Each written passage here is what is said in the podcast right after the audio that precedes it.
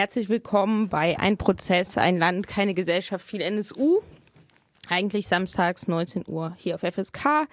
Manchmal fällt es aus. Richtig.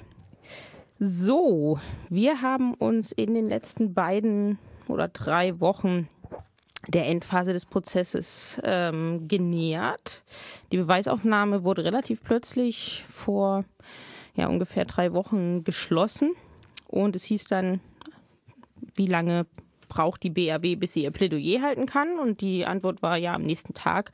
Und dann dauert es noch mal etwas, aber vorletzte Woche ging es dann los mit dem Abschlussvortrag der Bundesanwaltschaft. Eigentlich sollte der abgeschlossen sein, jetzt vor der Sommerpause. Die Sommerpause hat jetzt am Mittwoch angefangen. Die wird dauern bis Ende August.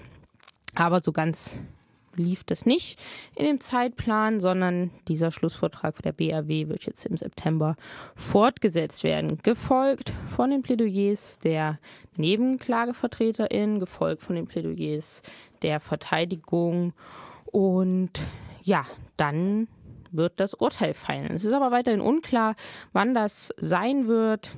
Frühestens November würde ich tippen. Es kann aber auch bis Januar dauern. Sowas hört man jetzt auch schon. Also werden wir mal schauen. Ja, die BHW hat also angefangen mit ihrem Plädoyer. Das soll 22 Stunden dauern. Die ersten Stunden haben sie hinter sich gebracht und los ging das Ganze mit einer Art ja, Rundumschlag, in dem es ähm, erstmal allgemein um eine Bewertung des Komplexes ging. Und da sind sie dann auch direkt eingestiegen. Von der Bundesanwaltschaft ist ja bekannt, dass sie während des ganzen Prozesses nicht von der These des isolierten Trios NSU irgendwie abgerückt sind, sondern sie bleiben dabei. Und das haben sie auch gleich am Anfang festgemacht. Sie haben also gesagt, dass es handelt sich um ein isoliertes Trio. Es gibt keine oder im Prozess ist nichts rausgekommen, was darauf schließen lässt, dass es irgendwie ein Unterstützerinnenumfeld ein sehr großes gegeben habe und es gebe auch keine strafrechtlichen Verstrickungen von staatlichen Stellen. Und auch da gab es dann die erste Spitze und es wurde gesagt, ja, anderes zu behaupten, es verunsichert die Opfer und äh, die Bevölkerung und alles andere zu behaupten wäre so eine Art Fliegengesumme, ein Nebengeräusch von selbsternannten ExpertInnen. Also da wurde gleich ordentlich ausgeteilt. Und das blieb natürlich dann ähm, nicht dabei, sondern diese Spitzen ähm, gingen dann weiter.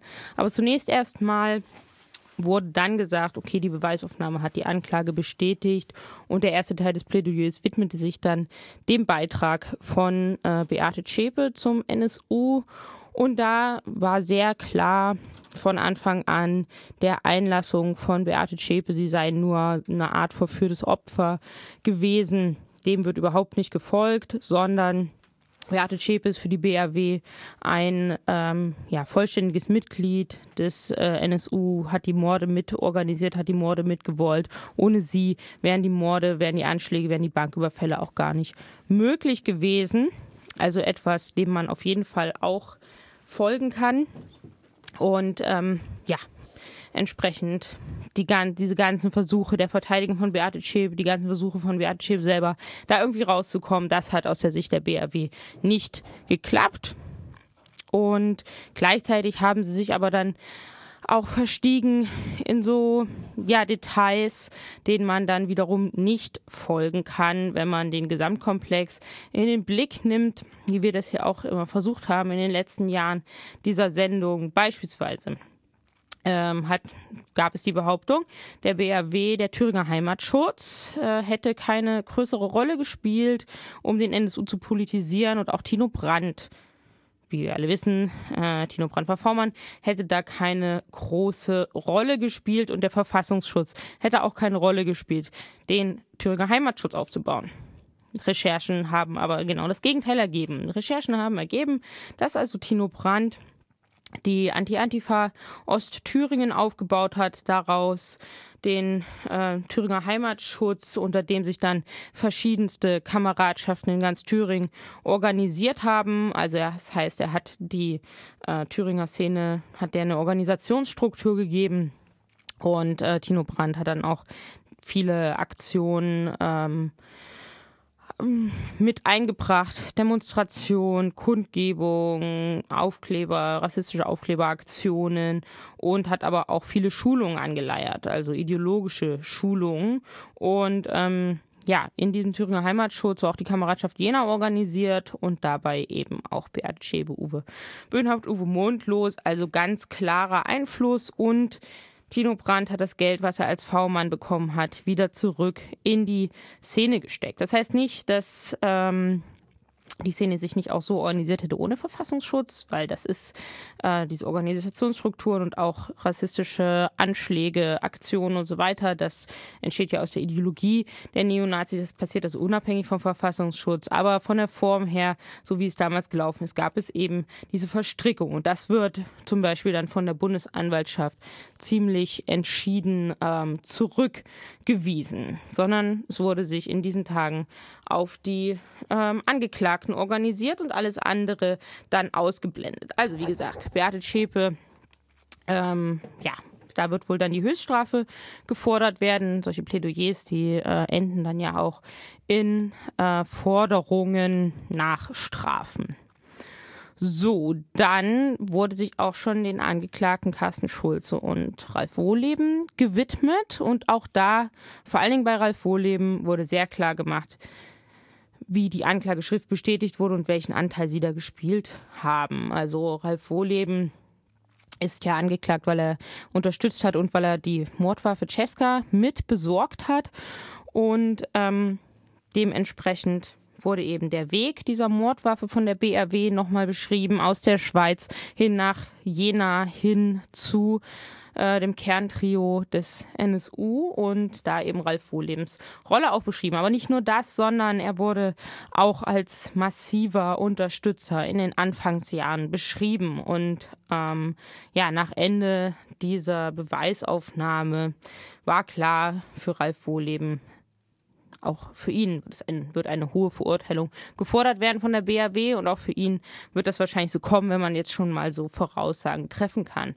Carsten Schulze, der ja als einziger ja, gestanden hat, eine Aussage gemacht hat, die nicht verlesen hat, sondern frei ausgesagt hat, der ähm, eigene Schuld eingestanden hat, andere von anderen Menschen Anteil erzählt hat und über den sogar ein weiterer Anschlag ähm, herauskam, der sogenannte Taschenlampenanschlag in Nürnberg. Von dem wusste man vorher nicht, dass er dem NSU zuzuschreiben ist. Auch bei ihm hat die Bundesanwaltschaft ähm, nochmal zwar das betont, aber auch die Schuld betont. Nämlich auch betont, dass ähm, Carsten Schulze damals eben Neonazi war und das aus seiner Ideologie herausgetan hat und sich dadurch auch bestätigt gefühlt hat und so weiter, dass er diesen dreien da weiterhelfen konnte im äh, sogenannten Untergrund. Und das waren die Vorträge der äh, Bundesanwaltschaft bisher, ähm, die dann fortgesetzt werden mit den Angeklagten Holger Gerlach und ähm, André Eminger im Oktober. Es gab aber, wie gerade schon erwähnt, eben diesen Schlagabtausch zwischen der BRW und Menschen, die sich dem angeschlossen haben und NebenklägerInnen und NebenklagevertreterInnen, die sich dem ähm, ja, und Menschen, die sich dem angeschlossen haben. Das heißt, auf der einen Seite eben die Behauptung, es handelt sich um ein Trio und ähm, die NebenklagevertreterInnen würden immer nur für Unruhe sorgen, würden nur versuchen, irgendwie den Staat zu diskreditieren und würden eigentlich ihren Beruf nicht machen. Die BRW hat sich sogar dazu verstiegen, ähm, die NebenklagevertreterInnen hätten ihren Mandanten rechte Hintermänner versprochen, dadurch ihr Mandat bekommen und ähm, hätten das jetzt aber nicht einlösen können, weil es das nicht gäbe. Also die BRW geht auch davon aus, dass es in den Städten keine UnterstützerInnen gab, die ihnen die äh, Anschlagsorte, die Mordorte ähm, verraten hat, die die für den NSU ausgespäht hat, sondern die BRW geht davon aus, dass das eben die drei alleine waren und eben mit diesen heftigen Anwürfen Richtung Nebenklagevertreterinnen. Äh, die natürlich jetzt auch schon ähm, teilweise entsprechend Presseerklärungen rausgeben und schon einmal einordnen, wie dieses Plädoyer der Bundesanwaltschaft eben zu sehen ist. Nämlich zum einen, ähm, dass nicht nur die NebenklagevertreterInnen ähm, glauben, dass Bundesanwaltschaft und Bundeskriminalamt nicht alles getan haben, um weitere UnterstützerInnen zu finden, insbesondere an den Tatorten, sondern das hat auch, ähm, haben auch die Untersuchungsausschüsse festgestellt. Das hat auch der zweite Untersuchungsausschuss des Bundestages nochmal deutlich ähm, festgestellt und da eben auch gesagt, ja, es gibt eben mangelhafte Ermittlungen und deswegen kann man überhaupt nicht sagen, beweistechnisch gibt es diese UnterstützerInnen oder nicht. Dem wurde nicht äh, massiv genug nachgegangen. Und weiterhin kann man sehr wohl davon ausgehen, dass es dieses UnterstützerInnen-Netzwerk vor Ort gegeben hat. Es gibt zum einen Indizien, wer das gewesen sein könnte, wie das gelaufen sein könnte. Beispielsweise ist jetzt nochmal Ralf Marschner ins Spiel gebracht worden, der V-Mann Primus aus Zwickau, der ja wahrscheinlich Uwe Mundlos auf seiner Baustelle ähm, beschäftigt hat. Und da gibt es jetzt neue Recherchen, die auch in Artikeln im Internet zu finden sind, ähm, dass er möglicherweise Kontakte nach Bayern hatte und diese Kontakte möglicherweise weitergegeben hat an die drei, die damals in Zwickau schon gelebt haben und auf der Suche nach weiteren ähm, ja, Möglichkeiten waren, rassistische Morde zu begehen. Also da gibt es sehr wohl Indizien, denen wird aber eben nicht von Behörden nachgegangen, sondern wird nachgegangen von äh, Initiativen von JournalistInnen und das ist bei weitem nicht bewiesen, aber die Bundesanwaltschaft sagt jetzt ganz klar, das gab es nicht und wer etwas anderes behauptet, der lügt. Aber wie gesagt, mit dieser Position sind sie eigentlich relativ alleine. Ähm, dann haben sie das auch nicht belegt, dass sie eben ähm, glauben, dass es da keine UnterstützerInnen gab, sondern behaupten das jetzt einfach. Die NebenklagevertreterInnen sagen sogar, die Bundesanwaltschaft hat nochmal versucht, jetzt äh, die Deutungshoheit zu bekommen über den NSU-Komplex, der ihr ja in den letzten Jahren allein schon dadurch ein bisschen aus der Hand genommen wurde, dass sie diese Behauptung von Anfang an Prozessbeginn, Prozessende nicht geändert haben und es aber total klar ist, dass sie mit der Trio-These ganz alleine dastehen. Dann, ja, hat die Nebenklage eben nochmal betont, dass ähm, sie mehrere, viele, viele Anträge gestellt haben, um genau das feststellen zu können, diesen Prozess, die aber immer wieder von der Bundesanwaltschaft denen entgegengetreten wurde und die dann ja nach einer gewissen Zeit auch vom Gericht immer wieder abgelehnt wurden. Am Anfang hat ja Richter Götzel viele von den Beweisanträgen der NebenklagevertreterInnen zugelassen die sich mit dem Netzwerk beschäftigt haben, die sich mit behördlichen Verstrickungen beschäftigt haben und irgendwann hat er die alle abgelehnt, ist offensichtlich auf diese Linie der Bundesanwaltschaft ähm, eher eingeschwenkt. Und ähm, ja, das wird eben nochmal kritisiert. Und genau, entsprechend wird jetzt die Bundesanwaltschaft ähm, kritisiert. Und eine These, die nahe liegt, ist eben, dass die Bundesanwaltschaft als staatliche Behörde, die gehört da nicht unbedingt der Judikative an, sondern ähm, klagt eben im Namen von Deutschland an, klagt im Namen auch der Politik sozusagen an und im Namen von staatlichen Behörden. Und ja, entsprechend will sie natürlich staatliche Behörden auch ähm, abschützen und stellt sich da vor die. Und je kleiner der Komplex NSU dann ist, desto weniger wird eben sichtbar, dass 40 V-Leute im Umfeld des NSU waren, dass die sehr wohl gemeldet haben, wo die sind, insbesondere in der Anfangszeit, dass gemeldet wurde, dass sie in Chemnitz zunächst sind, dass gemeldet wurde, dass sie sich Waffen besorgen. Das hat beispielsweise Carsten Schipanski, V-Mann Pietro aus Brandenburg ähm, gemeldet und dass diesen Meldungen nicht so richtig nachgegangen wurde. Das gerät aus dem Blickfeld. Gleichzeitig gerät eben aus dem Blickfeld, dass massiv rassistisch gegen die Familien und Angehörigen gegen den Freundeskreis der Mordopfer ähm, ermittelt wurde und gegen die Betroffenen des, der Anschläge in der Kolbstraße in Köln und in der Propsteigasse in Köln. Auch dieser institutionelle Rassismus, der rückt da natürlich ganz weit weg, wenn man dieses, diesem Narrativ folgt und eben nicht sagt, ja, ähm, da gibt es sehr wohl äh, staatliche Verstrickungen.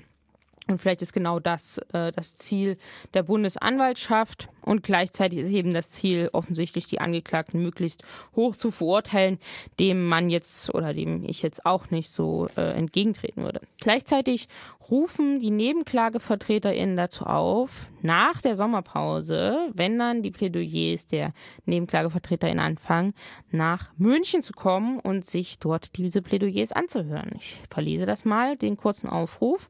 Wir rufen die Öffentlichkeit dazu auf, die Plädoyers der Nebenklage zahlreich zu besuchen und sich ein eigenes Bild zu machen.